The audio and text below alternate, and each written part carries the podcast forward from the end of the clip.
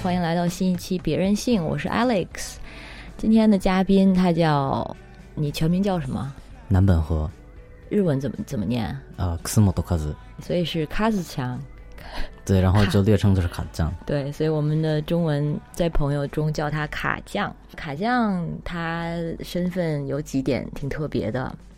他是中日混血，从小在北海道长大，差不多就两边跑吧。嗯，他的性别认同是男性，你是跨性别男性。嗯，就是这关于跨性别这方面，你还挺就是挺 open 的，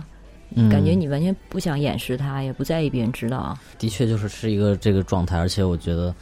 就是将来要当政治家的话，那其实所有秘密就早晚大家都会知道，那嗯嗯就还不如自己说出来，或者、嗯，对，所以卡酱今天想来聊的就是他想以后有朝一日有希望能够进到日本国会，成为一名政治家。害羞有点儿。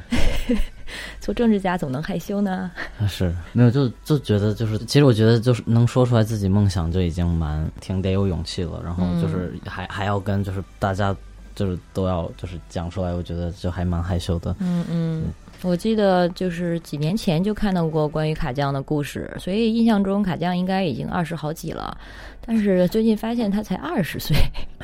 就是出道很很早，十六岁就出道了。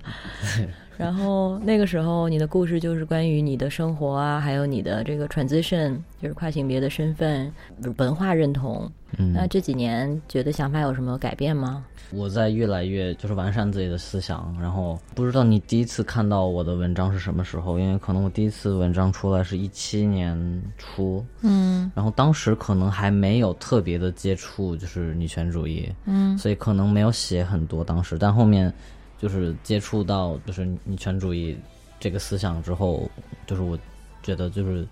这个思想特别的好，特别的嗯，就是伟大，嗯，然后 说的好含糊啊！你是什么时候接触到女权主义的应该是高二高三，？OK，我们先帮那个听众捋一下哈，你的中学是在中国，在北京上的。对，小学毕业之后来到了北京，嗯在北京日本人学校上的初中，嗯然后高中是在那个东城区东四十条和东直门之间的北京市第五十五中学国际部。嗯，你的私人信息都是 给的好具体，就是没有什么需要隐藏的感觉。是的，嗯，然后呃，那你接触到女权主义应该是差不多高中毕业了。呃，因为其实我加入北同是大概一五年六月的时候，嗯，北同就是北京同志中心。对，北京同志中心。嗯然后当时女权之声和北京同志中心的呃办公室都在同一个楼，嗯他们就是一个是二十六层，一个是二十三层，嗯就就亲就是亲戚，不是姐姐，呃，那嗯，表亲的感觉。这就很近。然后有什么活动，有时候那个女权之声的编辑也会过来，嗯就是嗯那个一起玩参加这样子。然后对，然后就是在聊天的过程中，就发现就是在场的很多，就是比如说拉拉或者那些呃人，可能他们会就是更。介自我介绍的时候会说，就是他在女权之声工作，或者就是、呃在 Become 小组什么之类的。然后，然后我就继续问嘛，那是什么？然后后面他们就聊到了女权主义是什么，然后，然后我问了一下，就是什么是女权主义，嗯然后，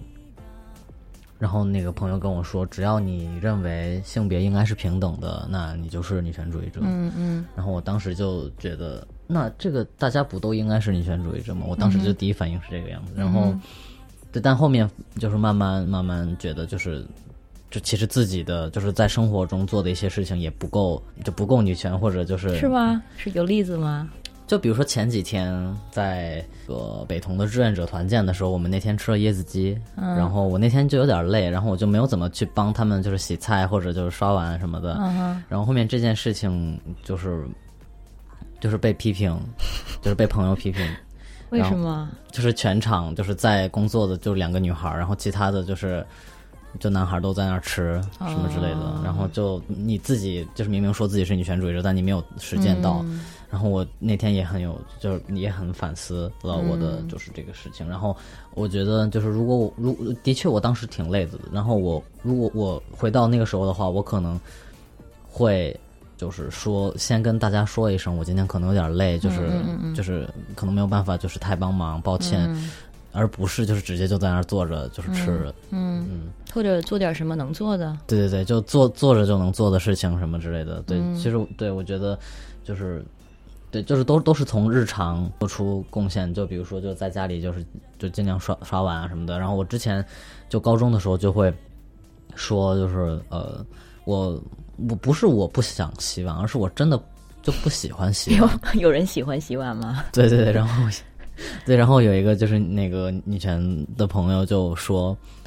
你你觉得有人喜欢洗碗吗？嗯，就你以为女孩都喜欢洗碗吗？所以你之前是觉得女孩是出于兴趣爱好，所以去洗碗吗？也不至于吧，就是就是就总总给自己找一些借口，就是不做的借口。嗯，对。然后后面我就真的意识到了自己这样是不不对的，之后就是也会就是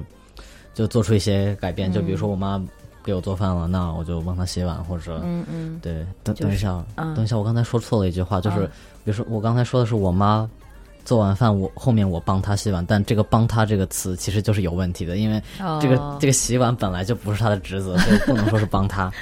哇，真的是充满反思，对，时刻在反思。嗯，我刚才想说，就是那你在 transition 之前呢，就是在别人看来可能会仍然把你当成女性的时候呢，对你就是在这这些方面，比如说家务劳动的承担啊什么的，会对你有期待吗？嗯，其实。啊，我觉得吧，就是我姥姥姥爷，就是住在北海道那边的姥姥姥爷，他们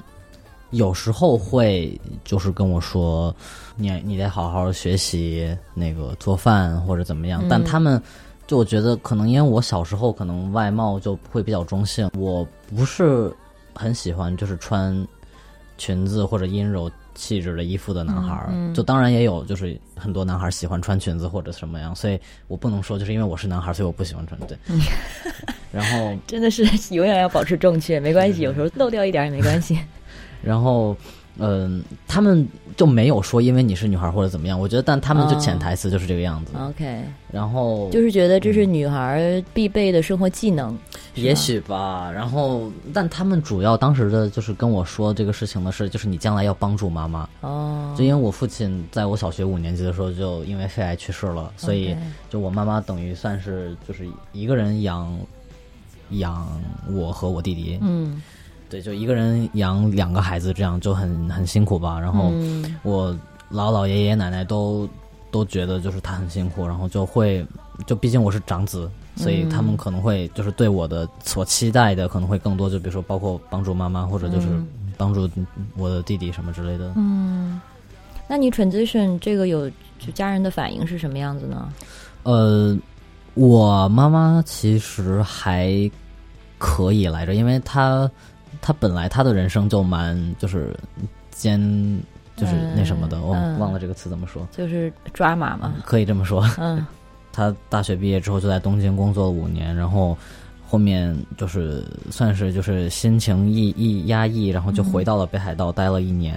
然后在北海道待了一年的时候，回就突然想起来小时候就经常听到那个，因为俄罗斯比较近嘛，北海道，然后他。小时候就会听到俄罗斯的音乐，然后他就想起来他小时候可能就对俄罗斯其实蛮有兴趣的，而且当时就冷战刚结束，然后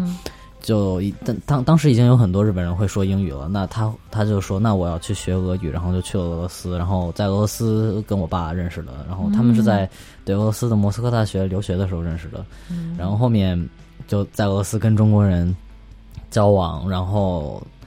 然后他们。是九八年四月份在呃中国办的那个婚礼，但我七月底就出生了。哦，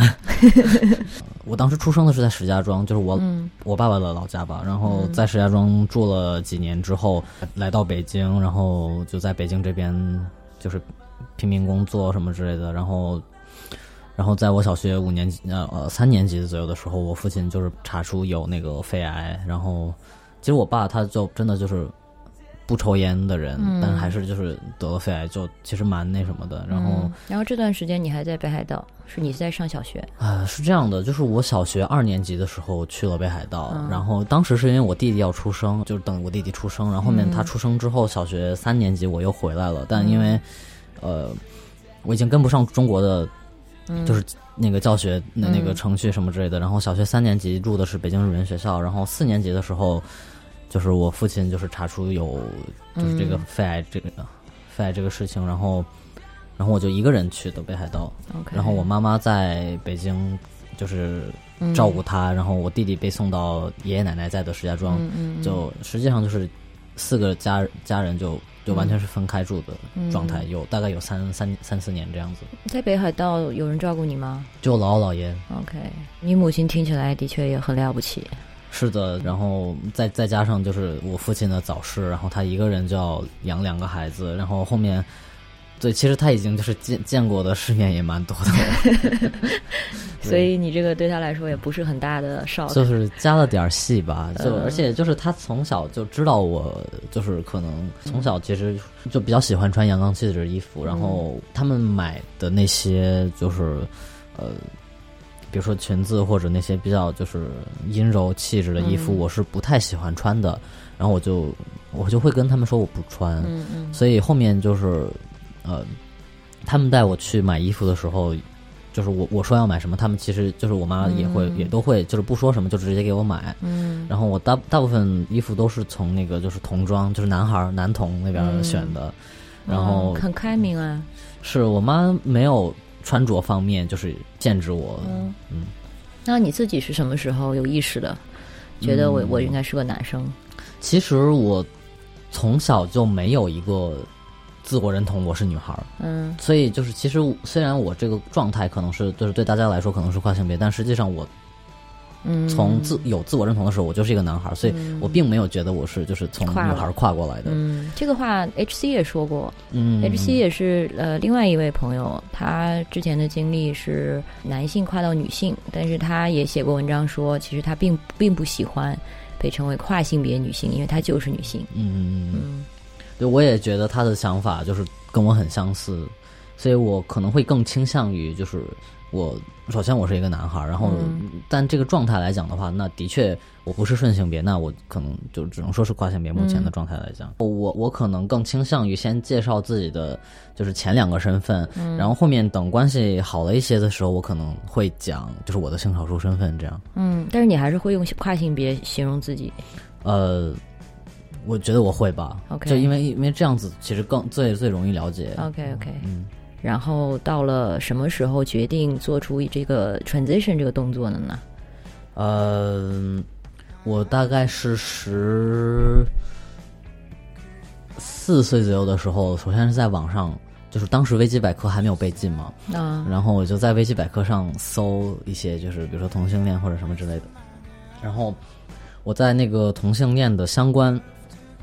嗯，相关的地方看到了就是跨性别这个词。其实当时我看到的不是跨性别，因为我看的是日语版，然后日语它还没有就是这种跨性别这种词，然后日语版是怎么说的？日语版把它称为什么？呃，就是一种障碍，就是性同一性障碍这样子。哦因为在日本，就是前几年他还是会觉得跨性别还是一种就是病态，嗯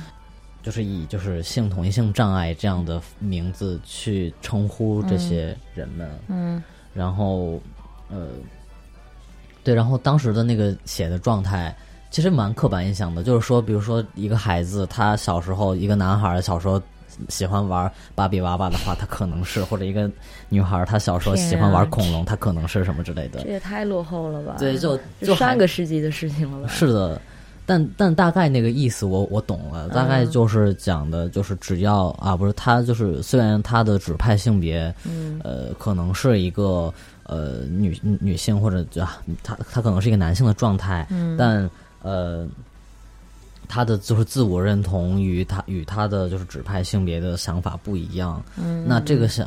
啊、然后这个想法我当时接触到的时候，我就觉得就是我可能是因为我嗯看那个同性恋的项目栏的时候，我也并不觉得我是是作为一个女性去喜欢女性来着。嗯嗯嗯，对，然后嗯呃，不好意思打断一下，我们说就是简单说一下指派性别，这个其实应该是从英文翻译过来的，嗯是吧？就是 assigned 嗯，你的 sex，、就是你在出生的时候，医生看你一眼，然后给你一个，然后告诉爸妈是女孩儿是男孩儿，其实这个就是你的性别已经被被指派了。嗯嗯，你继续。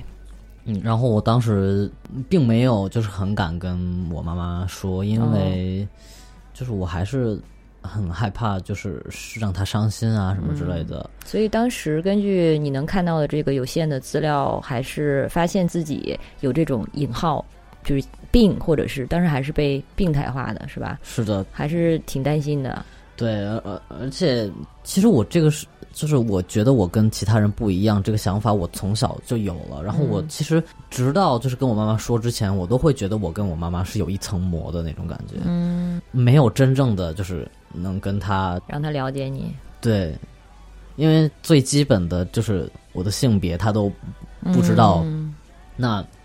就很难讲很多事情，比如说喜欢的人，或者就是我我想就是我喜欢的就是东西啊什么之类的。嗯嗯，然后嗯，那那段时间是不是挺还挺难过的？就不是难过吧，就会觉得就是我啊是难过，就是我会觉得就是嗯，我早晚可能会，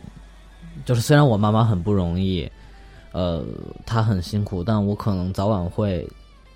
就是离她而去吧，因为我当时就是没有想到我妈妈能接受就是我这个状态，嗯嗯嗯。嗯，然后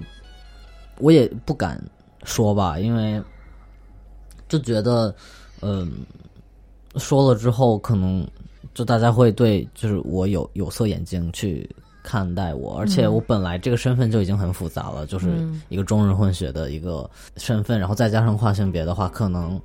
就太边缘了。嗯，对，然后我觉得直到大概初中三年级，我跟我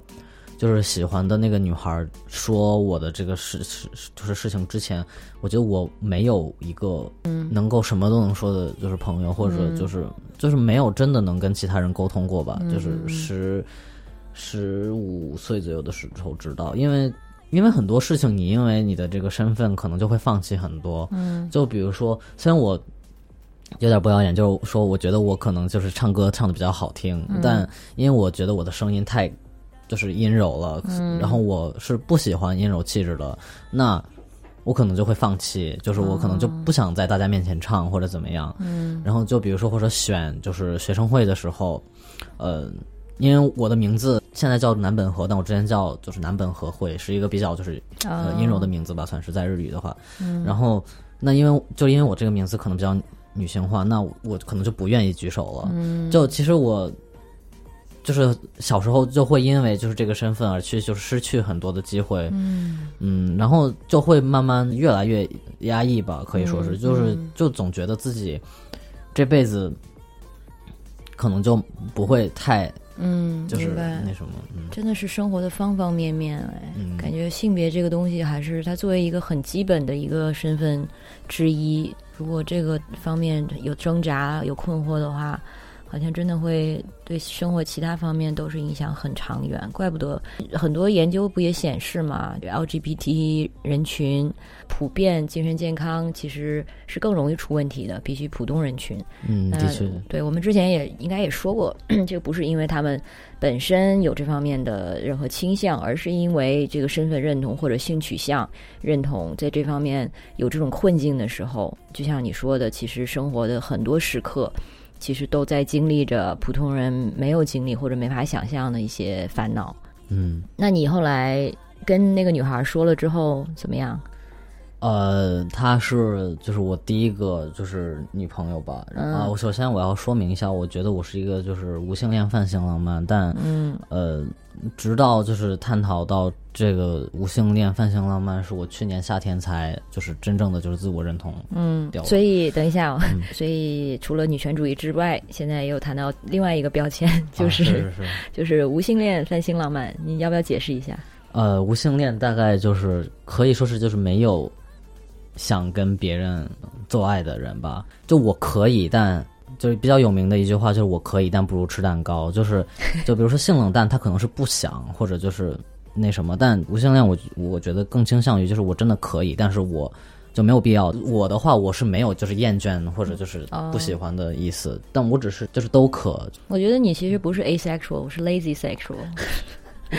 是吗我？跟我跟你在无性恋方面的看法有点这有一点不同，因为我的理解还是啊，当然这可能也是有限了。嗯啊，就是他们的确是没有性冲动，而且可能要做这件事情的话，就是负担很大，或者说是有反感的。也看人吧，我觉得。对，我觉得无性恋无性恋内，它肯定也是一个光谱。嗯，大家对这个的反应可能也不一样。嗯，但是，我不是告诉你说你不是同无性恋，哦这个是你自己的自我认同。只不过我的理解可能更偏向于，嗯，就是对他是更抵触的。嗯，嗯，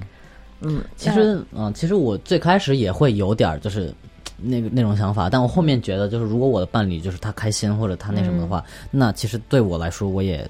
只要他开心的话，那可能我也会开心。配合，嗯，就虽然我在这个就是过程中，我可能没有就是得到任何就是快感或者怎么样，嗯但就只要他开心的话，我也会觉得开心。OK，对，但并不是因为这个行为本身，而是因为他开心了，所以我才开心。嗯嗯嗯，然后泛性恋的话，是因为就是我，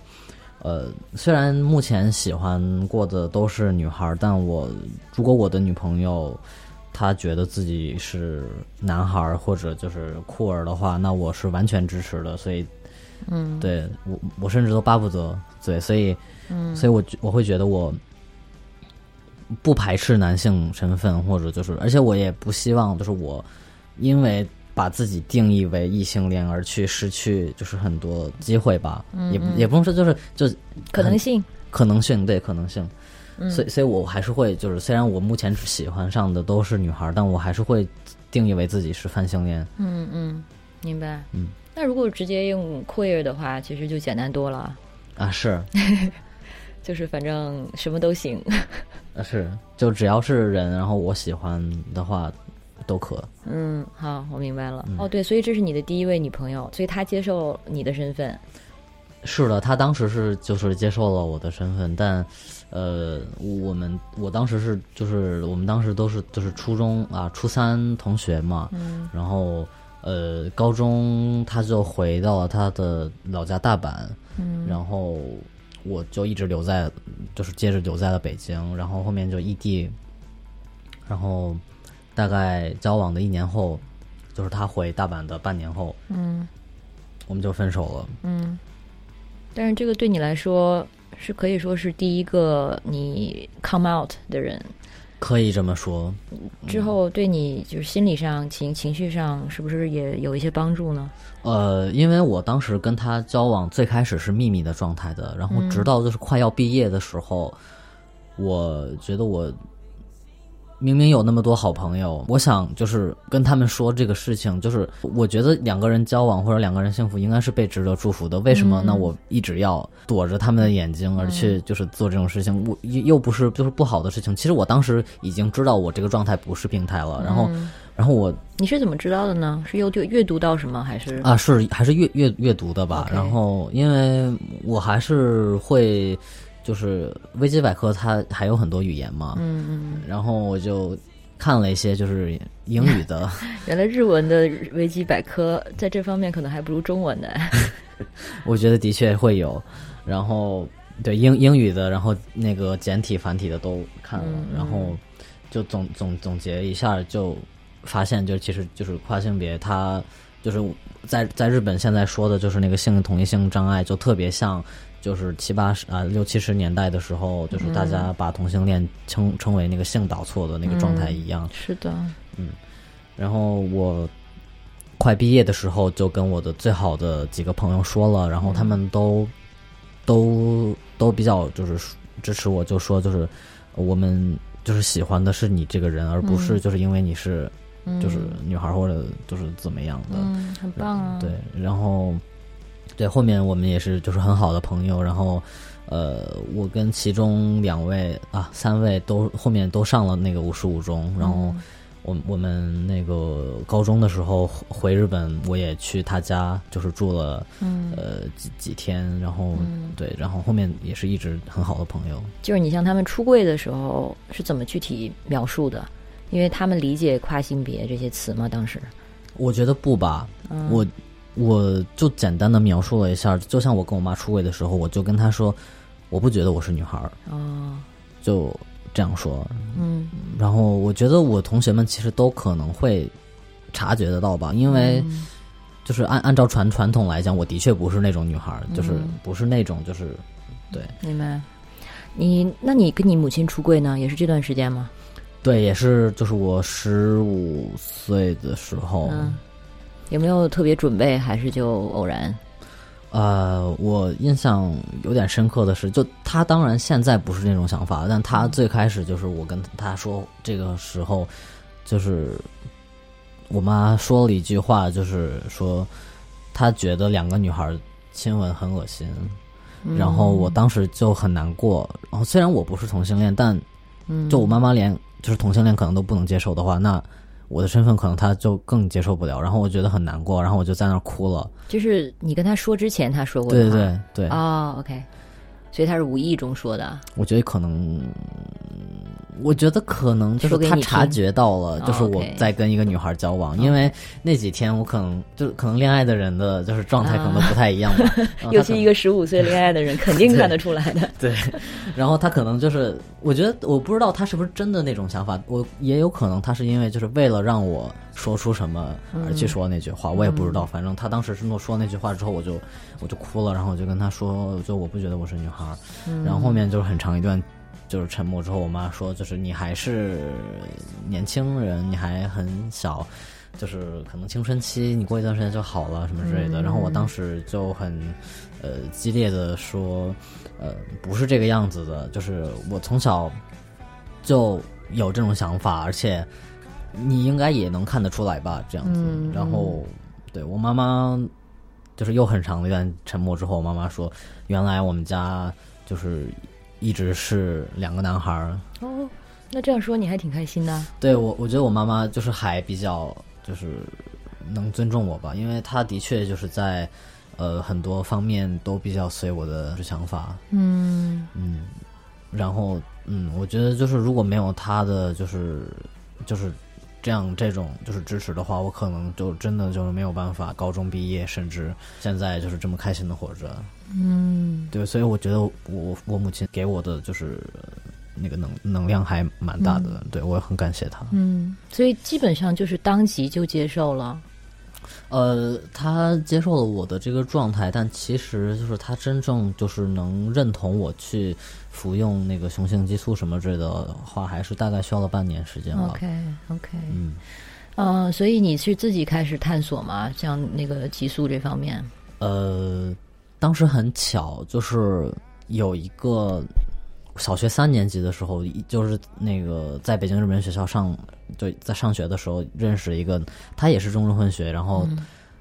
他也是跨性别男孩来着，然后他是双那个双胞胎来着，嗯，然后他的就是双胞胎另一个孩子还在日本学校上学，但他已经转到了那个京西学校来着，嗯，然后。就有一天我们放学的时候，他就在那儿门口等着他那个双胞胎的那个另一半，然后他他就在那儿站着，然后我就就一眼就看到他了，而且我我不知道，就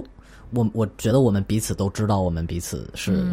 就是同样的状态，然后我们就在那儿就是聊聊聊聊了一下，然后加了微信，后面就我。我也没有跟他说我是跨性别男孩或者怎么样，然后他他就应该就知道了大概。那他的那个双胞胎是姐妹还是兄弟？应该是姐姐。OK。然后有一天他就是发了一个视频在北京同志中心的公众号上，嗯，然后他也是北京同志中心的志愿者。志愿者对。OK，那时候你还没有加入。那时候我还没有加入。他发那个文章应该是一四年底的时候吧。嗯。然后我就。一四年底还是一五年初的时候发了，然后我就看了那个视频，大概讲的就是从小到大的他的状态，然后再加上他开始服用，他开始服用激素之后的一些状态，然后就很很很感人的一个样子，然后我就给我妈看了，然后我妈当时就说，呃，可以你去，你可以去打雄性激素这样子。嗯，然后啊，但我要澄清一点，就是不是所有的跨性别人士都需要就是打激素或者怎么样，因为我我是希望自己的就是外貌更阳刚一点，然后我是比较喜欢就是自己声音低一点或者就是有胡子，嗯，有有毛的状态，所以我去打的激雄性激素，然后不就是有有些男孩也很喜欢自己声音高高或者有有乳房或者就是呃。没有毛的状态的，就是对每个男孩都是那样也没有问题。的，对对。对，所以并不是说做跨性别就有一定的什么一个审美标准，嗯。或者是一个身份的一个模板，大家还是想怎么样就怎么样。是是，但是性别认同这个是你自己的，嗯，服用了就十六岁开始用雄性激素，对，是我是十六岁十一个月的时候，嗯，那个时候在国内有任何这方方面的条规吗？就比如说是你成年要成年以后才行啊之类的。呃，还是有的。然后现在国内唯一能开的就只有一两个这样。然后，首先因为我的国籍身份，就是我觉得就是很麻烦。嗯，然后你是日本国籍，对对对，嗯。然后就在这边就医也就比较麻烦，然后就就而且这些方面呃很尴尬，就是去医院做这些事情。嗯。到了医院，他可肯定会就是你一个女孩儿就是来来这儿干嘛或者怎么样嗯什么之类的，然后我我我就，而且就是他就是这这种状态是就是被迫出柜的状态，嗯。然后我就不愿意，然后我当时是通过我的那个同学，就我我那个双胞胎那个同学，就是在网上购买的嗯。那个雄性激素，哦，但是还是有点，这还是有点冒险的，是的，是的，黑市的。对，就还好那个药不是假的，就当时也完全没有任何这方面的资讯，就是比如说哪个医院、哪个科室谁谁谁对这个跨性别表示友好的。那几年还真的蛮少，而且我当时就是等等于说，我当时还没有入圈，嗯。就那什么了，所以我还没有就是完全入圈的状态，然后就我的信息是很少来着。嗯，但是呃，十六岁其实年纪就是就就 transition 来说，已经不算小了，是吧？嗯我还听过一些像，尤其可能西方这两年这方面的报道越来越多，就是还没有到青春期的时候，嗯，就确定自己是，比如说我是男孩或者我是女孩。像 Angelina Jolie 的孩子吗？对，当时是十十岁左右，然后她决定我是男孩儿。呃，然后当时有一个这样的讨论，就是说，当孩子这么小的时候，他真的能给自己做决定吗？而且你还没有到青春期，青春期发育之后，你知道各方面的激素还有什么这些东西到位了，那有可能你的想法是发会会发生改变的。嗯嗯，所以这这方面的故事你听过吗？嗯，当时就是比如说未成年的孩子，就是国外的那些呃更推荐的，而不是呃不是直接用雄性激素或者怎么样，还是最开始用那种就是 block hormone，就是停止你的激素分泌。嗯然后就让你停止在这个状态。如果你后面后悔了，你还可以就是就不打那个嗯 hormone，、然后你的激素还会一直就是回到那个状态。嗯呃，然后这个是就是在国国外比较主流的，但在中国，尤其是我觉得亚洲，目前就是我至少也没有听说过在日本有就是打 hormone 的人，嗯因为真的就是还没有到那个程度吧。嗯，对，所以它的功能就是。它是一个等于是可逆的，等于它就是把你进入青春期的那个时间给延对延延后了。对对对。这样的话，孩子还有更多的时间可以去确定我嗯到底是喜不喜欢我身体这个样子。是是，一旦你如果你打了雄性激素，就比如说跨性别男性的话，你如果你一旦打了雄性激素的话，你你的声音是不可逆的，嗯而且就是你你的就是这些胡子你长出来之后，可能它会变变少，就是如果不打了，可能会变少，但就是你这胡子会会永远就是是这个状态的，除非你去就是除毛就是脱毛什么之类的。嗯，那你妈妈呢？有没有比如说建议你等到成年之后再做这件事情？呃，她有说，但我当时是可以说是很压抑、很抑郁的状态。我其实我高一是我几乎是没有去上学的，然后我就天天待在家里，就跟我妈说，就是我我不想再就是再出门了，见见别人什么之类的，就甚至说了更更不好听的话，就比如说我不想活了或者什么之类的。嗯然后就我也觉得就是很心痛，就是现在回想起来，因为我妈妈她已经失去了她的伴侣，然后现在孩子都说这种话，就对她来说的确是一个比较呃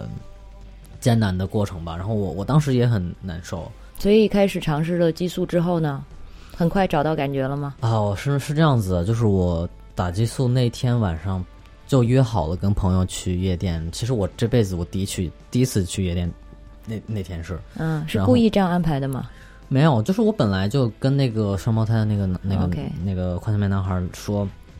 他那天会帮我打激素，因为他他会打针，就是有人教过他。OK，所以他都是自己打。是的，然后他帮我打针之后，他就问我要不要去夜店，然后我就说呃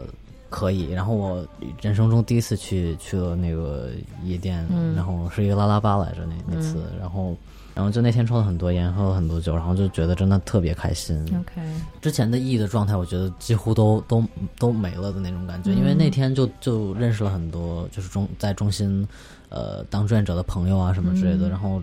后面也也有很多朋友，就至今都是很好的朋友。嗯嗯，然后我还是就是真的很感谢，就是北京同中心的存在，因为如果他没有的话，我我可能都没有办法就是。高中毕业，甚至都没有办法活到现在。我觉得中心对我的就是就是支持真的很大。再比如说，他们针对就是专门针对那个跨性别跨儿群体办办每办的一个跨儿空间，它是每周六的下午呃两三点开始的。然后那个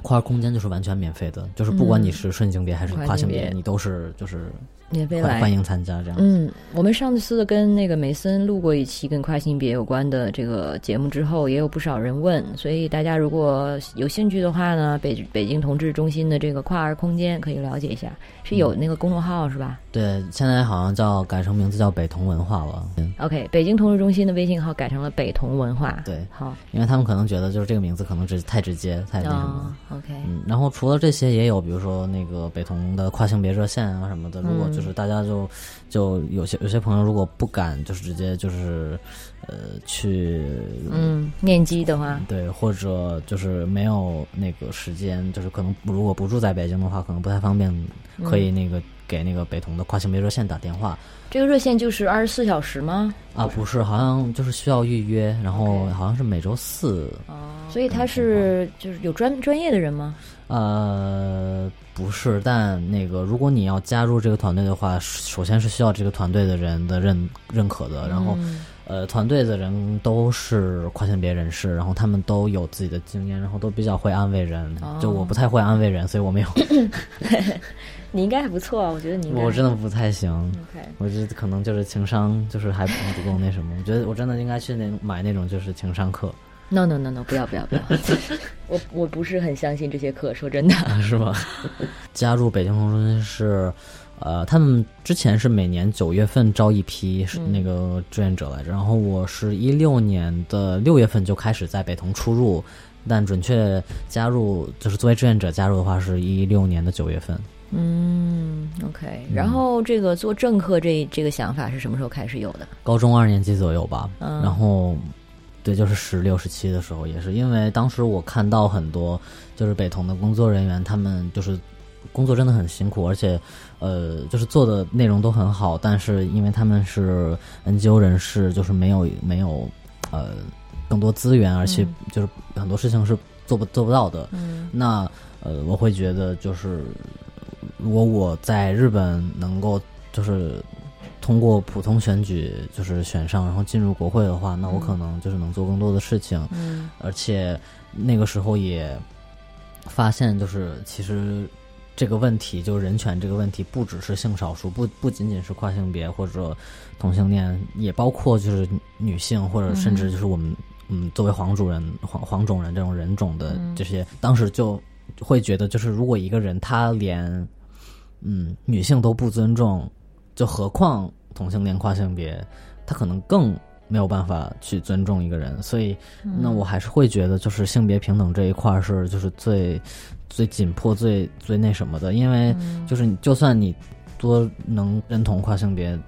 或者就是多能认同同性恋，但你男女的就是这个位置是不平等的话，那。很很明显就会出问题的，所以对，而且这个很难想象为什么会不接受，因为在我看来，其实平等它就是一个很基本的价值观，它是反映在你的生活中就各个方面的，然后包括性别、种族，还有呃，比如说残障等等。其实它这个价值观，你应该把它应用在在所有人群中。嗯，如果说有人比如说支持同性恋却反对女权，那可能比如说他个人是男性，他是男同。他可能支持男同，就是支持呃同性恋平权，对他来说他是利益所得者。但是他个人没有做女性的这种体验，所以女性的权益跟他就无关了。但是这种也是有的这个情况，嗯嗯嗯，但只能说那就很遗憾，可能他其实并不是一个真正的追求平权的人，嗯。他只是想要自己的权益得到保障而已。嗯，对，所以所以我意识到这个问题之后，我就会觉得，其实就是问题不只是我们这一块儿，而且就是，而且我觉得更大的一点就是，我作为一个就是跨性别男孩儿，是一个女权主义者，这个这个是一个比较大的，就是一个有有很有意义的一件事情，因为我会觉得就是，其实很多跨性别男孩会比较呃，我不知道该不该说，就是比较 觉得就是大呃会有那种大男子主义，就是过度的希望自己嗯。能呈现自己的阳刚气质，而去做一些很夸张的事情。嗯，很多有的铁 T 也是这样的呀。我跟你一起不正确，没关系。对，所以所以我会就是觉得就是呃性别平等，大家会都会觉得就是是为女孩好，但实际上也是为所有的性别当然啊好的。当然呀，嗯对他其实真的是一点儿都不矛盾。就像你一开始说的，你支持呃性别之间的平等，你就是女权主义者。当然，大家可能很多人因为“女权”这个名字误解它，就它并不是一个就是女性至上主义，它就是性别平等。对对对，而且我觉得，啊、对你刚才说的这个身份是挺特别的。作为跨性别男性，同时是女权主义者，其实再加上你的这个混血的身份，我们刚才不是说他会让你你的你让你成就是是一个很边缘的人，但是同时，其实这些边缘的身份，它也可可以成为你的不能说武器吧，但是其实是你的优势。嗯，是的，所以所以我会觉得就是。我作为一个，就是首先我作为为为一个中日混血，然后进入日本国会就已经是一件很困难的事情。然后还是我还是一个跨性别男孩儿，然后还是一个就是坚定的女权主义者。那其实真的是就是蛮蛮困难的一件事情。但如果我真的能做到的话，那可能是一个非常很好的一件事情。嗯，然后我既然有这个机会，就是能做的话，那我一定要就是把握好这个机会。嗯，对，所以我大概是在高中二年级的时候就想当一个就是政治家，政治家。嗯，这个这一点在中国年轻人中，恐怕你找不到太多的同伴了，因为其实，在日本也很少了。嗯，因为就是日本的，就是那个政治冷漠度真的挺挺高的，而且，嗯，日本虽然它会有还会有一些就是游行啊什么之类的，但日本人民没有一一个成功体验，而且日本的民主化不是、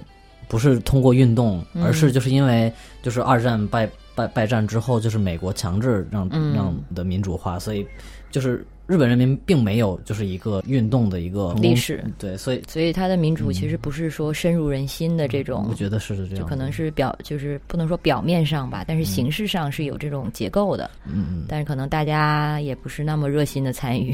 我觉得会会有，因为毕竟就是你没有去努力争取这个东西，可能可能会比其他的地区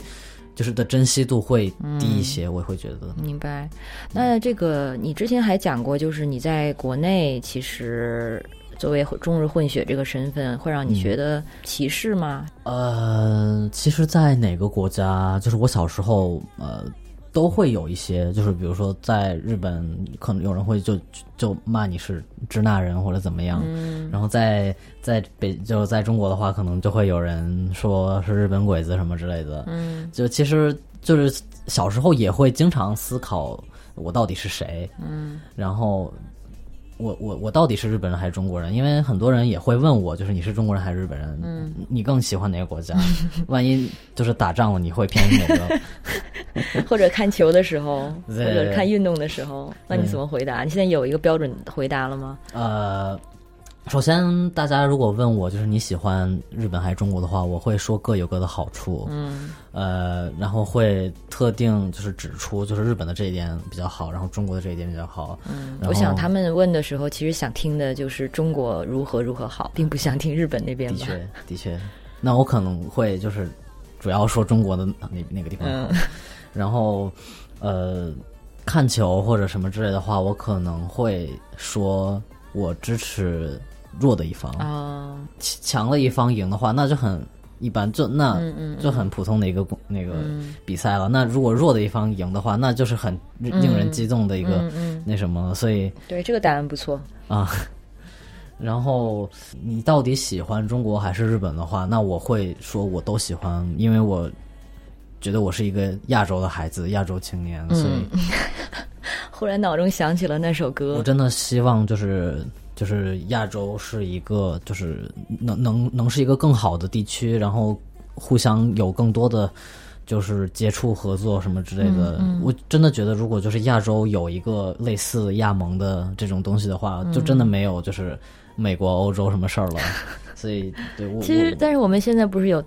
大太平洋地区，但那个还是就是嗯，就是我我我想我想要的是有一个就是中国、韩国、日本都有的一种，嗯，就是这三个国家之间的就是其实就是东亚的一个一个 collective，一个呃叫什么集合体，嗯，虽然很难，但就是我我我也就是很大的一个就是很远的一个目目标吧。就如果我真的能成为就是政治家的话，我也希望就是能推动这这这块儿。哇，真的是很大的理想。这个，哎就就就只但就目前就只会打嘴炮，就是。但是你至少你的确开始为这个想法努力了，对不对？或者说你在比如说在选大学专业的时候，其实已经考虑了，对吗？呃，是的，就是这个大学的事情还是挺呃那什么的。嗯，就我本来就是就很。自大的觉得自己肯定能考得上台湾大学，然后我当时就很想去台湾念书来着，然后我就我就没有报任何的那个大学，然后当时我高中给了我那个人大的保送，但我要了那个保送，我就必须得去了，但、然后但当时台湾大学成绩还没下来，然后我就退了。对，然后后面台湾大学没考上，然后然后那个保送已经早、哎早有早有人拿走了，嗯。然后我就，然后我当时就就真的就觉得我靠完了完了，然后、嗯。然后比如说北大清华那些就是报名期间都已经早就结束了，嗯。然后当时在北京地区能报的就只有对外经贸和传媒大学，嗯。然后传媒大学我报的是表演系，然后我当时就有点就想法就哎算了，就政治家不当，我就去当演员算了，也不用啊，像里根啊，从政就是成为政治家，就几样比较方便的职业，其实演员也算一个。是是是，的确，嗯，其实那个日本也有那个调查显示，就是从演员或者就是那个其他的有名人，嗯就是那个转行成为政治家的那个当当选率是比较高的。嗯，因为他毕竟有公众影响力的积累了。嗯，然后我传媒大学报的是表演系，然后对外经贸报的是国际政治专业，嗯然后后面两个都过了，然后但后面还是觉得就是，呃，可能学国际政治更更有用，我会觉得、就是所以所以。我还是后面嗯更扎实一点对，而且还有一点就是对外经贸离北同比较近，所以、哦 所以啊，你看你的生活基本上是完全和你的 politics 或者是你的这个理想、政治理想相关的，紧紧的包围在你的理想周围。但但还是就是我觉得还比较幸运吧，因为我是就是作为留学生考试的。如果我是一个就是中国大陆籍的孩子的话，我是肯定没有办法上这种大学的。哦 OK，是这样子的。对，因为就是留学生的话，他会简单很多，就是比大陆生的话，他是不是需要高考的？就是如果你想上哪个大学，你就去那个大学报报名，然后考试或者面试这样子。OK，我那天碰到了一个，他是法国的一个跨性别活动家，然后他现在也是一个学者，叫 Karen Espinera，然后他是智利籍的法国人，就是因为是骄傲月嘛，然后是哦法。他，我想起来了，他来北同了，一个社会学家吧？对对对，嗯因为是那个法国文化中心请他来的嗯啊、去年的时候，法国文化中心就请了那个一百二十集的那个 Philip，他嗯那个编剧，哦，那我也对见过他。对，然后今年就请了他，然后啊、我就去跟他聊了一下，嗯然后对，还聊到了你，然后我当时问他哦说，我对我当时聊到哪说，我有这样一个朋友，然后他是跨性别，他以后想成为政治家，你有没有什么建议，或者说你嗯觉得你有什么想法？然后他说，那他就是要 work double as hard，说你要比比常人付出两倍的努力吧。嗯然后他自己虽然是运动家，但是他其实也出于各种原因没有选择政治。我也想问他的就是为什么没有选择政治？因为像你意识到的，其实觉得好像政治是一个非常可以是一个非常高效的一个发声的平台。嗯。呃，但是你也肯定知道，就成为政客，你肯定要做很多妥协。嗯。最早能想想成为政客的人，往往其实就是当当选了之后，很多最早的那些许诺就很难兑现，那些理想都很难实现，因为在这个过程中，可能你已经出于各方面的考虑啊什么的，已经做了很多其他的妥协了。啊、所以他可能也是因为这个原因没有没有从政，然后但是他是非常啊、积极的社会运动家。作为跨性别来说，他现在比如说他在学校，他成为了学者之后，啊、他一开始在没有出柜的时候，还没有 transition 的时候，他那个时候好像做的是人类学还是语言学相关的项目，呃，然后就有一种基本是左右逢源的感觉，嗯就是做什么都很都很容易，然后资源人脉都来得很快。后来他到了做到这个，跟他后来的那个 PhD 就是跟跨性别相关，那时候也出柜了。然后，所以他有了这个两面的经历体验之后，就觉得反差非常明显。嗯，尤其在即使是大学这样的一个相对比较开明的一个环境里，他成为就是跨性别出柜之后，参与到这个体系里面，还是觉得障障碍阻碍多了很多。嗯所以，对他给你的建议就是，可能会有这方面，你肯定也是有心理准备的。嗯然后，因为现在在大学中，因为可能像你周围还是有很多这个大家都是都是支持网络，嗯嗯，但是可能走出去这个之外，还是挺不一样的吧。嗯，是，我觉得挺就是现实的，就是就是一个政治家，他就是真的当选之后，能不能不忘初心？嗯。嗯，但我觉得我是嗯没有办法，就是像其他人一样，就是说变就变，因为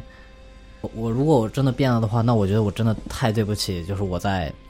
中国这么多年就是认识的这些就是朋友，然后包括自己的身份，我觉得我不会就是轻易那什么的，因为我我我毕竟就是都说了同样的话这么多年，然后。嗯当了政治家一下子翻脸的话，可能就没没法再去，就是北没法再来中国了。这 无颜见江东父老的感觉。然后一旦成为政治家的话，那其实所有秘密都是等于是没有的。所以嗯我也就是这现在就有就是注意，就是如果你有什么事情要做的话，你觉得如果你将来这个事情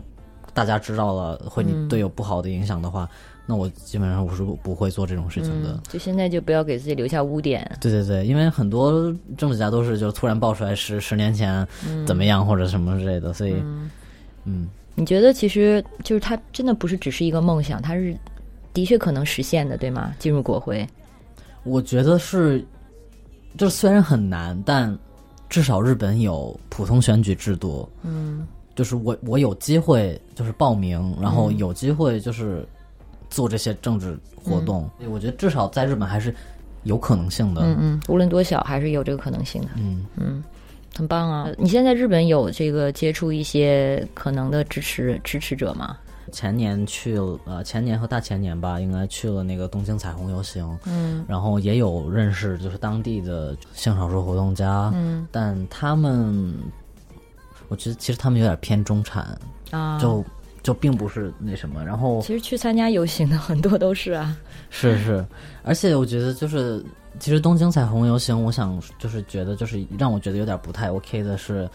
就是他那个摊子，只要你出钱，跟现场说没关系都没事儿。啊，所以就会让我觉得这个就不是一个就是 pride，就是就是一个就商业的感对。模式太强了，我觉得。其实我现在印象中，呃基本上很国家有这个彩虹游行，其实都是这样啊。嗯，尤其就是大企业、大品牌之间的一个，